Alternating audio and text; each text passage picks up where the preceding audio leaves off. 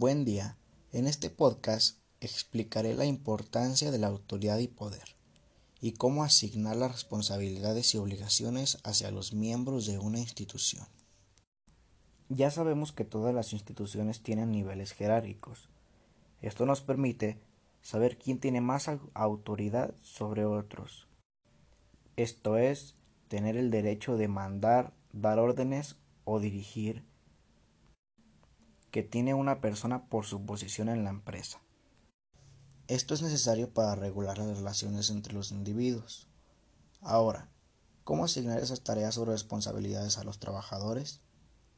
Primero, tienes que darle valor al compromiso, es decir, que tomen todos los compromisos con seriedad, no importa qué tan importantes sean. Recordemos que todo compromiso es importante. También a la hora de asignar una actividad es importante tener actitud positiva ante tus trabajadores. Esto ayudará a generar confianza, entusiasmo y motivación.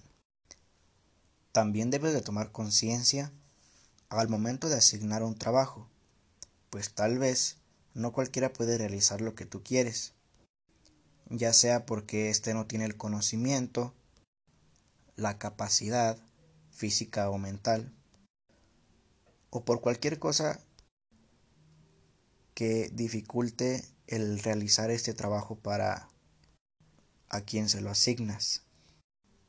A esto se le puede añadir algo de humildad. La humildad reforzará todo lo anterior mencionado. Por último, debes de conocer tus límites. Hasta el jefe más amable y atento tiene sus límites. Debes de establecerlos y atenerte a ellos. Si tu trabajador sabe lo que no vas a tolerar, va a haber menos frustración. Eso evitará confusiones o cualquier clase de enojo o disconformidades en cuanto a trabajar se trata. Estos consejos resultan importantes en todos los niveles jerárquicos que requieran dar órdenes no importa qué tan alto o bajo sea el puesto, mientras tengas la capacidad o derecho de ordenar o mandar responsabilidades u obligaciones a los demás.